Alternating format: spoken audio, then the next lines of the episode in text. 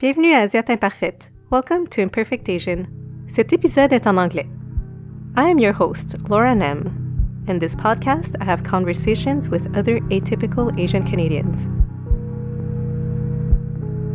You can Like- swear oh, okay. speak English or Okay, French. Um, yeah, that's what's good about not getting a grant. It's just you can do like French interviews, English interviews. yeah, for and sure. swear. Yeah. Alrighty.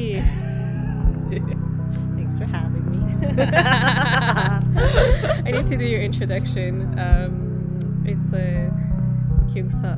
so, yeah. so. Um, all right. Today, my guest is Kyung Sa Min. Kyung Sa is 26 years old, born in South Korea, immigrated to Calgary when she was six, and now living in Montreal. She's an activist, a playwright, a writer for video games, a translator, a performer, a multidisciplinary person, really.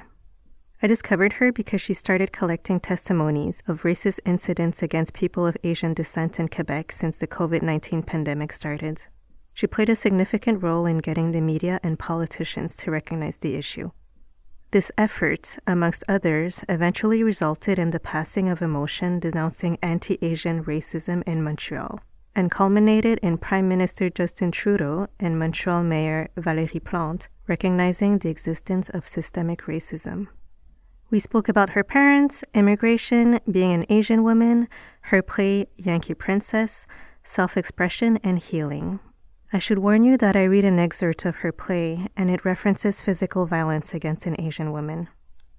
One of the many reasons I wanted her on the show is because a lot of my other guests had, and are still having, a difficult relationship with their parents. That's not her case. They supported her when she decided to go into the arts. I think, you know, I did fight a lot with my parents. Like in high school, like all throughout my childhood, I was the perfect Asian, right? I got straight A's. I did all these like extracurriculars and, you know, I played an instrument and, you know, I learned French. I went to French immersion. I did like the IB program. Like, What's the IB? IB is like International Baccalaureate program. So it's like you get to do university level courses in high school. Like super Asian, right? Like And like my mom would enroll me in like math tutors during summer vacation. So I would so like, you know, I would be in grade 10 and you know, summer of grade like end of grade 10 comes, the summer vacations there. My mom would enroll me in math tutor, so I would learn the grade 11 math curriculum in the summer so that when grade 11 comes around, I'd be like ready. I guess. Um, yeah, like super perfect Asian, right? And my parents had high hopes for me, and unfortunately, those were dashed. But, um, but yeah, we fought a lot when you know when it came down to choosing like a major or like what university I wanted to go to. They when I told them I wanted to study theater, they're like, "But why would you do that? Like you're so smart." You know, you're so good at math. Why would you waste your talent and intellect on that? As if being in the arts required no intellect Right. right? Um, we fought a lot, I remember, and uh, I I'm pretty stubborn, so I think I won through sheer stubbornness. And but I think in the end they came to support me because they could see that I- I could be successful in doing this. Like I haven't exactly like made it, like I'm not Sandra O or something, but um, Okay, you're only 25. yeah, exactly. 26. Yeah. But I think they're sorry. seeing my high school theater teacher would say, you know, you have a talent in this. Like you have a talent for writing, you have a talent for performing. And that was sort of the first time anyone in my life had ever sort of told me I had a talent for something other than academics. Like it wasn't even a thought to me that I could be talented in something other than like math, sciences, right? Wow. So she sort of opened those doors for me, and my parents didn't believe her, right? Like, oh, like she's a high school theater teacher. What does she know, right? like, like all these like very like negative comments, but with people's responses to me and my work, they're sort of realizing like, oh, like maybe maybe she's not bad. and that's okay. yeah, exactly. Oh, maybe she's not bad. She's not gonna embarrass her family. Exactly, exactly. Like we won't need to like you know move to Northwest Territories or something. so random. Um, uh, why did you guys immigrate to Canada? Um, so it was actually my mother's decision. Um, and funnily enough, my par- my dad didn't believe her until like the airplane tickets were bought. But my mom she grew up most of her life in South Korea. And when she gave birth to my brother, the first thing she thought of was, oh my God, I have to send my son to military. Because in South Korea, there's still a mandatory um, military service for men. And she had lost two of her brothers through military service. So she had that sort of fear. Mm-hmm. Like, how can I send my son to the military? And then when I was born, you know, her being a Korean woman, you know, in a very patriarchal society, she was like, how can I you know raise my daughter in this like severely patriarchal society? So at that point she decided to immigrate. Just mm-hmm. you know sort of the same story as everyone um, but she had like really liberal thinking. In some ways yeah she did. I think she just couldn't stand the way that life was being molded by korean society she didn't want that for us Mm-hmm. And she wanted us to be a bit more free as far as our opportunities go and stuff like that. So she did make the decision to immigrate to um, Canada. Yeah. And it was it was hilarious. Like she didn't tell us. I mean, we were only I was only six. My brother was only eight, and like I remember one day like there was no furniture in our apartment, and the last meal we had in our Korean apartment was like instant noodles. Okay. no yeah, food. like ramen. Yeah, there's, there's no more food, and like the only thing we had was like a, a, like a gas like a gas like, stove. A gas burner. Yeah, like a gas burner. um, and then like I thought we were going on vacation, right? Had you guys um, taken English classes? No, not a lick. And my mom like knew a little bit of English, my dad too, but like definitely not enough to immigrate with confidence.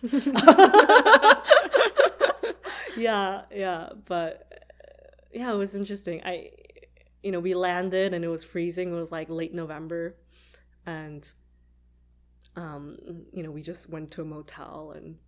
I think it was it was very brave of her, and Definitely. you know even she says it herself. Like I don't think I could do it again if you asked me to. Mm-hmm. Like it, like the courage came from pure ignorance of like what she was getting herself into. um, when did you start feeling racialized? Um, I would say not until university, which is actually quite late. Alberta has this sort of image of being a very hick redneck town, but Calgary is actually quite cosmopolitan, very multicultural, even more so, I think, than Montreal. And when I was growing up in elementary, junior high, and high school, I never felt I was Asian. Because I was surrounded by like Latinos, like Vietnamese, like other Koreans, Chinese people, Black people, and we never really saw each other as the race. Mm-hmm. You know, I think we had that sort of innocence of childhood. We just saw each other as people, and everyone, just everyone was different to each exactly. other. Exactly. So, so just... like in our common differences, we almost became so, like similar, exactly. right? Because everyone was different. And then when I went to university, and I went to university in the states, I went to USC in LA. I had to take the international what is it like freshman international orientation because I was Canadian and that's international. Okay. yeah, I know. and I remember I was surrounded by Asian people from Asia, like you know Chinese nationals and you know Korean nationals and all these people, and and there was this woman, this like white woman, like really blonde hair, and she did this orientation about I remember her saying, when American people say what's up, it doesn't mean like what's on the ceiling. It's a form of saying hello. And I remember just sitting there being like, what the fuck is this?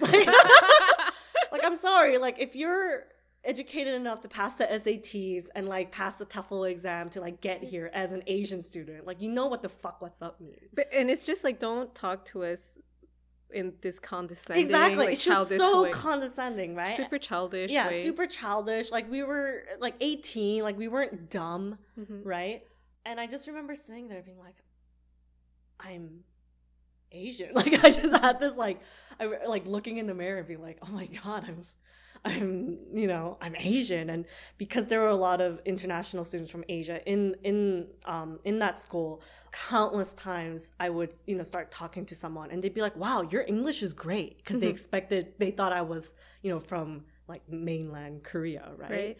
And I was like, "Well, I'm actually Canadian," and they would go, "Whoa, like Canada, like." Do you guys like ride on polar bears or something? Like I kid you not, I've had the most like ignorant conversations um, in LA. In LA, of all places, right? And I was at an institution of higher learning, which is, I think, the more ironic part. But I think that's when I realized I was Asian, I was different, and I was an Asian woman at that. And I remember like it was a really dark period in my life where I felt really unfair. Like, why was I born an Asian woman? Mm-hmm. Right? Because the way I was treated was different. And I was going to theater school, and there were not a lot of Asian people in the theater school. Like, I think I w- there was like 10 people, right? Max, in the performance and writing stream. Like, I think me and like one other person was the other only Okay. Asian person. And yeah, like, I just started really like hating the color of my skin and like my culture um, at that time. Yeah. Because people were weren't treating you. yeah like people were people weren't treating me with i guess someone who is intelligent enough to attend this sort of institution like fancy posh institution and you know people were sort of forcing me to like adopt certain like they were sort of surprised when i would be a bit more outspoken So you wrote a play titled Yankee Princess, Mhm. and it's based on the really horrible rape and murder of Mm. uh, Yoon Kum Yi hmm in 1992 in a U.S. Army-based town in South Korea. yes And some of the themes are the fetishization of Asian women and Mhm. toxic toxic male masculinity. Mhm. Um, I just want to read a part and Yeah, then we'll talk sure. about it, okay? so, um, Kum Yi, the- uh, Kum Yi, the main character who's a prostitute, is having sex with a white American soldier, and he goes, Shit, your tight little Asian pussy feels so fucking good. You like that, huh?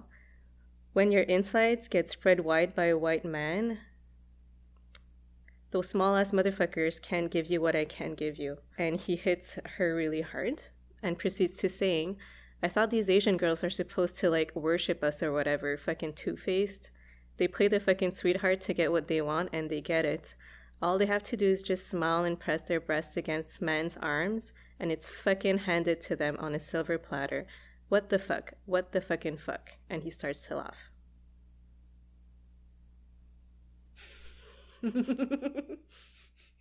rated pg-13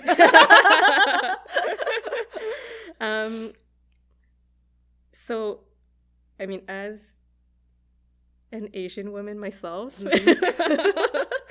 i mean that attitude and those hidden thoughts that men have is something that i get reminded of like constantly in my life. And it's a message that's like in everything. Um i don't know like even like growing up and this, i mean this is americans in south korea and even growing up like every model every time we saw like in pop culture um an asian woman it was always that submissive Mhm.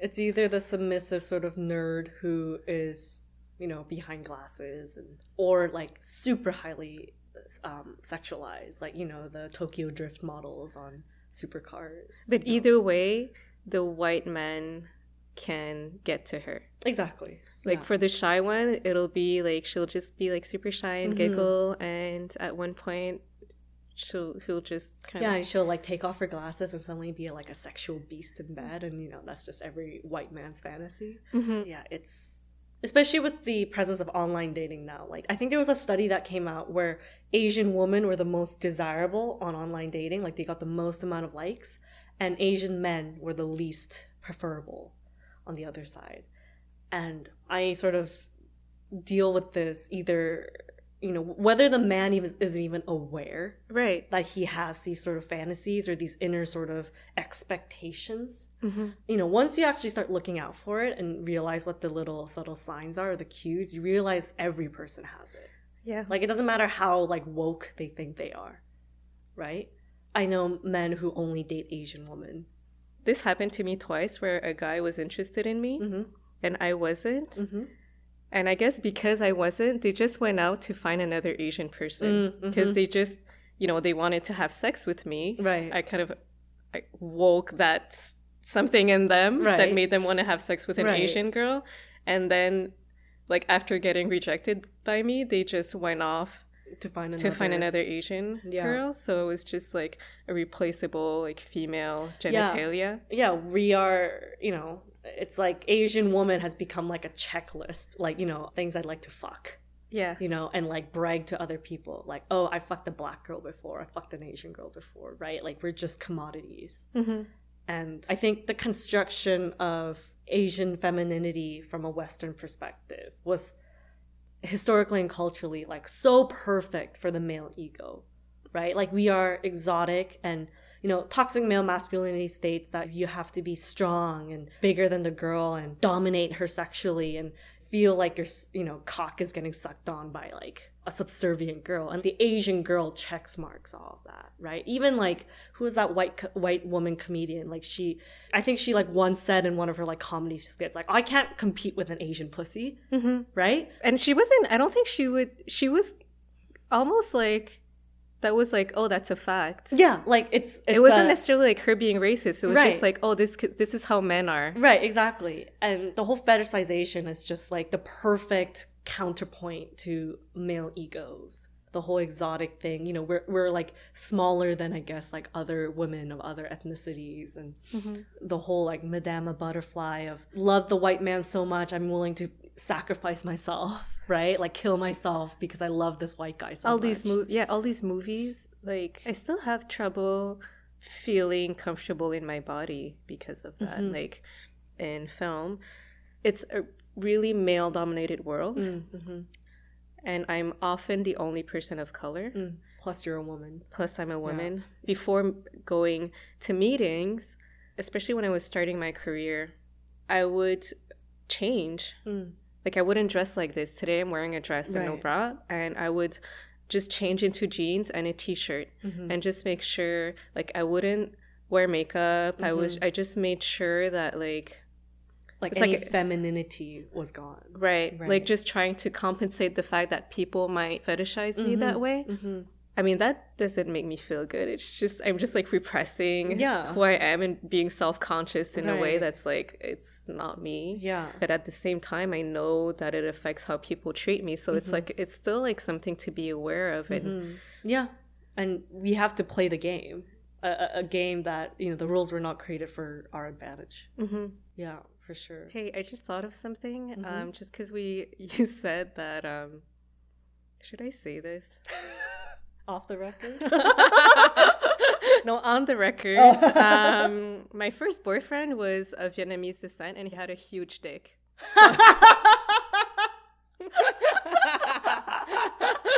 So Asian men don't have small dicks, okay? oh my god, Asian masculinity is also something very interesting to me. The fact that they're so demasculinized. But according to what standard, anyways? I don't know. Like I, I'm sure some condom brand has released some sort of infographic on like you know we sell the smallest sizes in Taiwan or something. I don't fucking know. I guess there's like one thing I feel like sharing, which is not, I guess, like necessarily right, but like, you know, with the model minority myth, mm-hmm. being a woman, being an Asian woman, mm-hmm. it just feels stuck. Mm-hmm. Like it's difficult to feel free Mm-hmm. and to feel liberated, live in a way that's liberated from that. I personally feel the most free and liberated when I am doing something I love doing. So mm-hmm. like when I am writing, like even though I'm writing about topics such as, you know, fetishization and stuff like that, I feel the most free. Like it's for me the page is where I can be me without all these sort of hashtags or, you know, categorizations that people love to put me under like you know asian canadian korean canadian like woman all these things i don't have to be that. I am just graphite smears on a page right? For me at least personally that's how i've sort of found my liberation in, in through my craft and in wanting to get better at my craft. Because i always hesitate when i have to rely on someone for something. That's just like my personality. Like i hate asking for help. Yeah. yeah, I have that issue yeah, exactly. Um, one of my mentors once always stressed this, um, and and it sounds really depressing when you hear it, but you know, she would say, "We entered this world alone, and we will leave the world alone." Right. So at the end, all you have is really yourself. Mhm. So you have to really make peace with yourself, and I don't think you can make peace with yourself until you are at war with yourself. Like I needed that period when I was in university, hating myself, hating the fact that I have a uterus, hating the fact that I have boobs, hating Yeah. the fact that I had to wear a bra, like hating this color of my skin to be at this point where I'm definitely not 100% at peace with it, but I can be okay with it. you spoke about being the feeling the most free when you're writing or mm-hmm. when you're like doing your art and since i was young writing was always my go-to medium so writing for me is like the relationship between me and words and then but there's also dancing Mm-hmm. which is the relationship between just me and my body Right, for sure. and i'm talking about that with you because you practice a couple of yeah dance forms yeah Right. yeah um so i i studied buto with several people for several years and um a type of japanese traditional dance called nihon buyo Mhm. um for a couple of years yeah like how do you find that connection with your body or with words and i mean i think with words you just have to write Mhm. right whether like you want to be a writer or you know that has no like it- that doesn't matter if like this is your goal or not just write you know say whatever's on your mind and and treat the page as like a close friend right Hmm.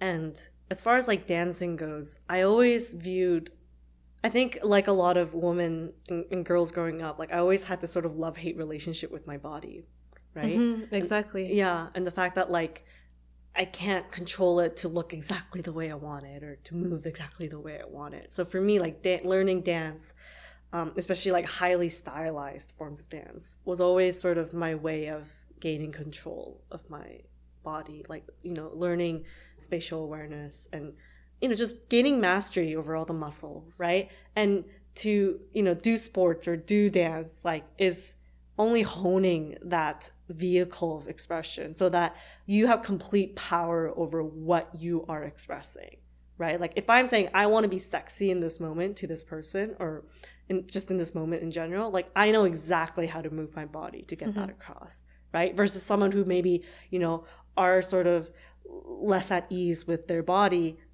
you know they might come across sexy they might not like it might you know like there's all these sort of gray areas. But i feel like you know if you do dance or any sort of physical activity you just you learn at what angle do you have to like tilt your neck or you know all these sort of like lines and things to make sure you come across either sexy or strong or vulnerable or you know all these things. Mhm. and like yeah a lot of the things that you write seem to be um asian focused Yeah. Yeah. I think, you know, I wrote my first play was actually nothing to do with Asian culture or anything. And it was almost too easy. Like it was so easy to write it and like it, it didn't stimulate me really. Um it just felt like another story yeah. And like yeah, it was a story I wanted to tell, like Beethoven, blah blah blah. But like, you know, at the end it didn't really spark a fire in me. And then when I decided to sort of write more about Asian and Korean issues, like I realized like that's sort of where I feel the most uncomfortable. And therefore I want to do it more.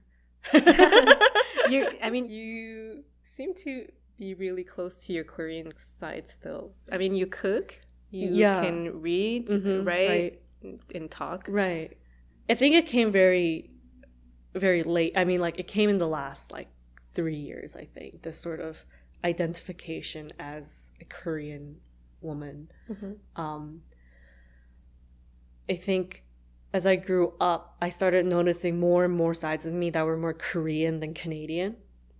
And, you know, blood is thicker than water. Like my mom has always said, I've always fought against this. Like when I was little, my mom always said, like, they're never gonna see you as a Canadian, honey. Like they're always gonna see you as a Asian person. Like they're never gonna go, oh look, it's a Canadian when they look at you, right? And I always fought that. I was like, no, like I'm a Canadian, like and like hear me roar, like I will fight to be recognized as a Canadian. But then as I grew older, I recognized that more and more parts of my personality and the way I think is very Korean. Mm-hmm. And you know, I started making more Korean friends. Like I used to have this thing where I didn't want Korean friends. I was like, no, like I don't want Oh, Korean that's actually friends. really interesting. I haven't sp- I haven't spoken about that yet. Yeah. This idea, um, you know, when you grew up as BIPOC, Right. y- you just know that people. I mean, obviously, you're not the norm. Right. You're a minority. You're Yeah. a minority, and um, I used to be really, and I've heard that from other people, uh, from other Asians specifically, that some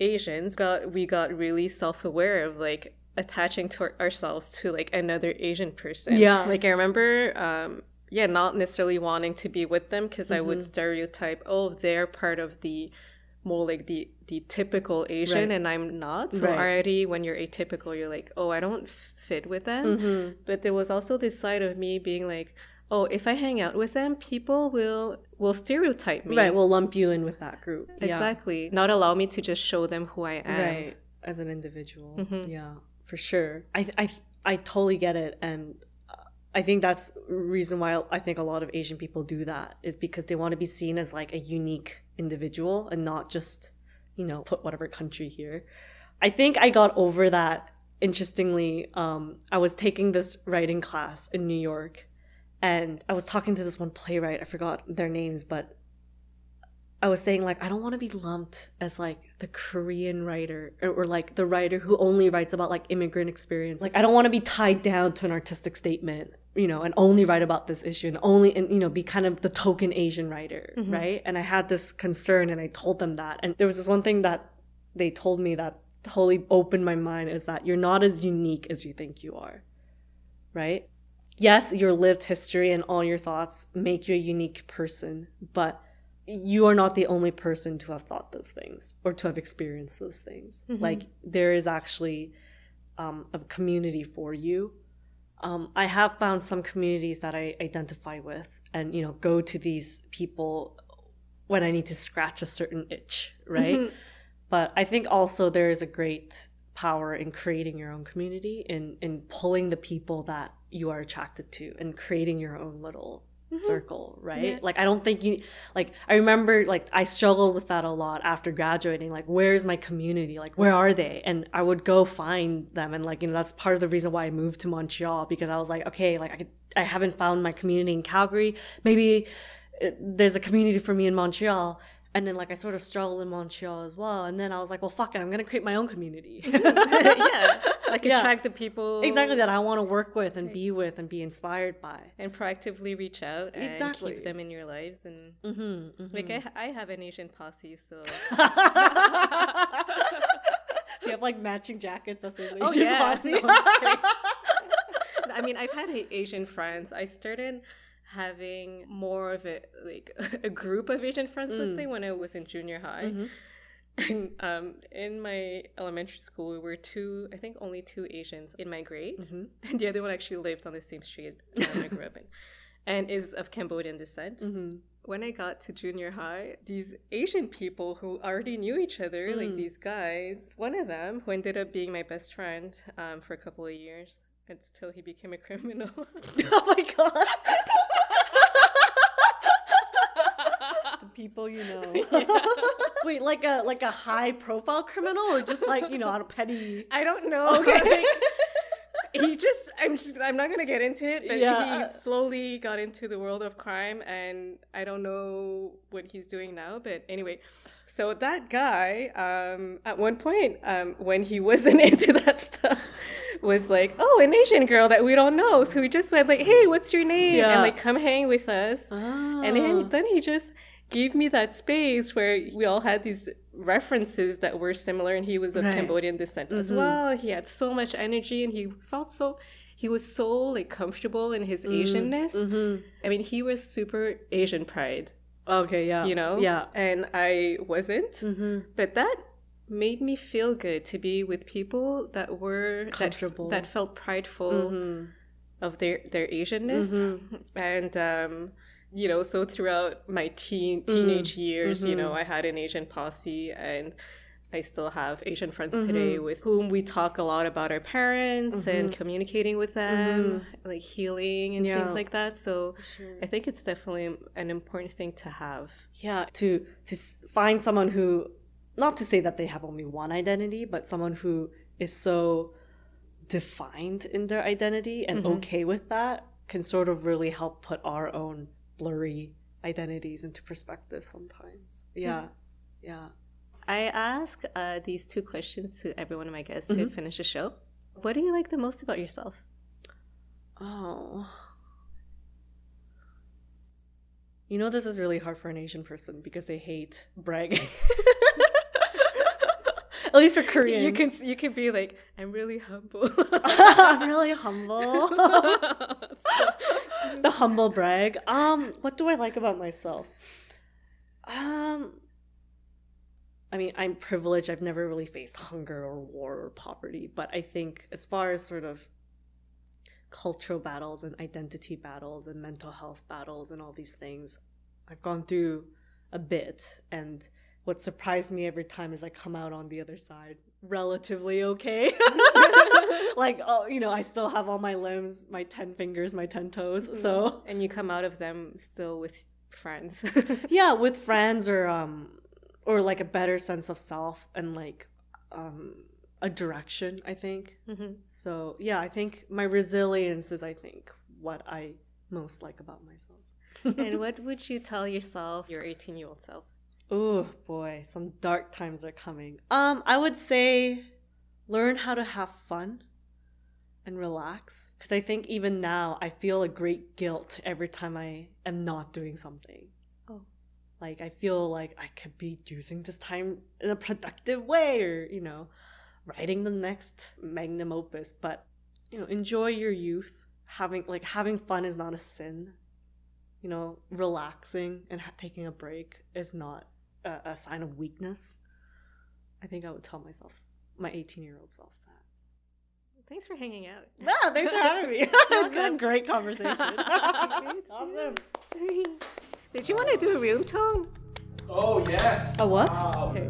A room tone is just like a minute of silence. Oh, okay. It's just background noise. Okay. I don't need to like breathe loudly, do I?